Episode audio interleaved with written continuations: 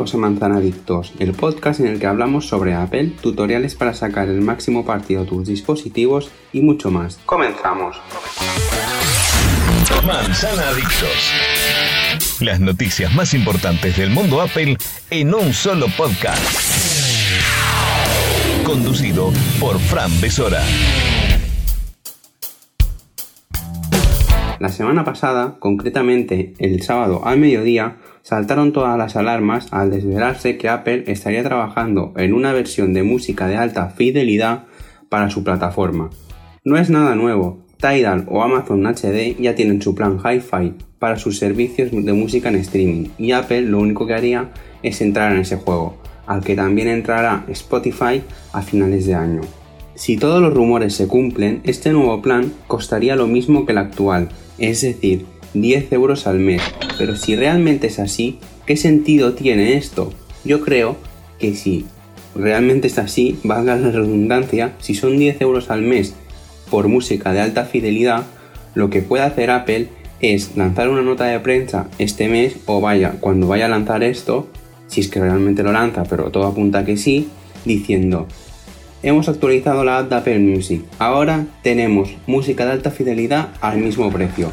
¡Pum! Es que puede, hacer, puede ser un gran anuncio, se pone muy por delante de la competencia, porque la competencia tiene estos planes hi-fi, pero a un precio más alto que su plan normal.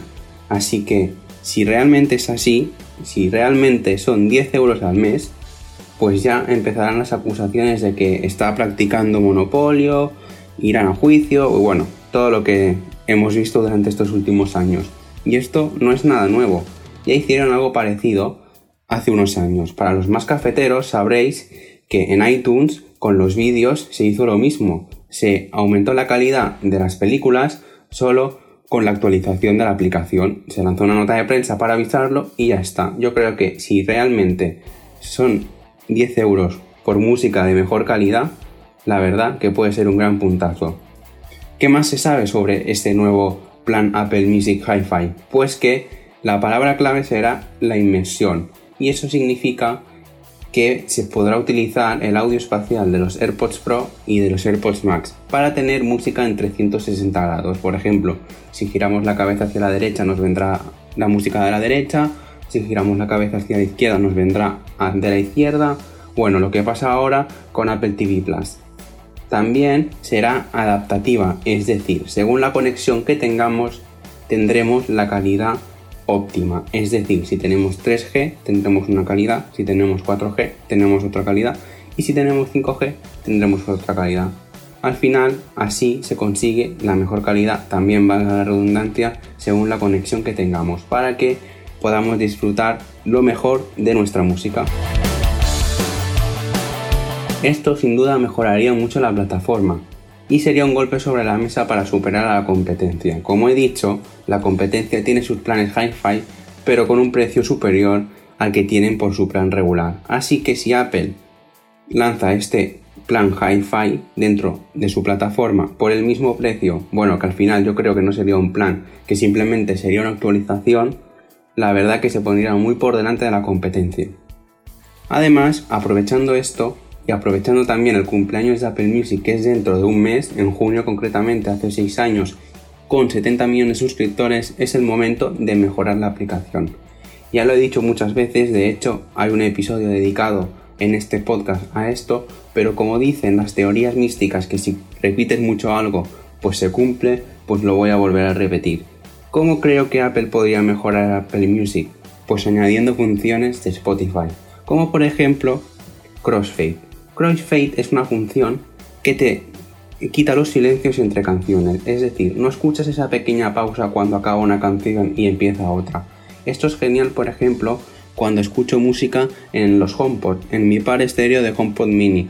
En Spotify es todo seguido, no te das cuenta que has pasado de una canción a otra, simplemente pasa y ya está. En Apple Music, sin embargo, sí que se nota, cuando acaba una canción se nota esa pequeña pausa de 2-3 segundos que bueno, para mí se nota muchísimo si escuchas música en ambas plataformas. Es mucho mejor en Spotify por esto que digo.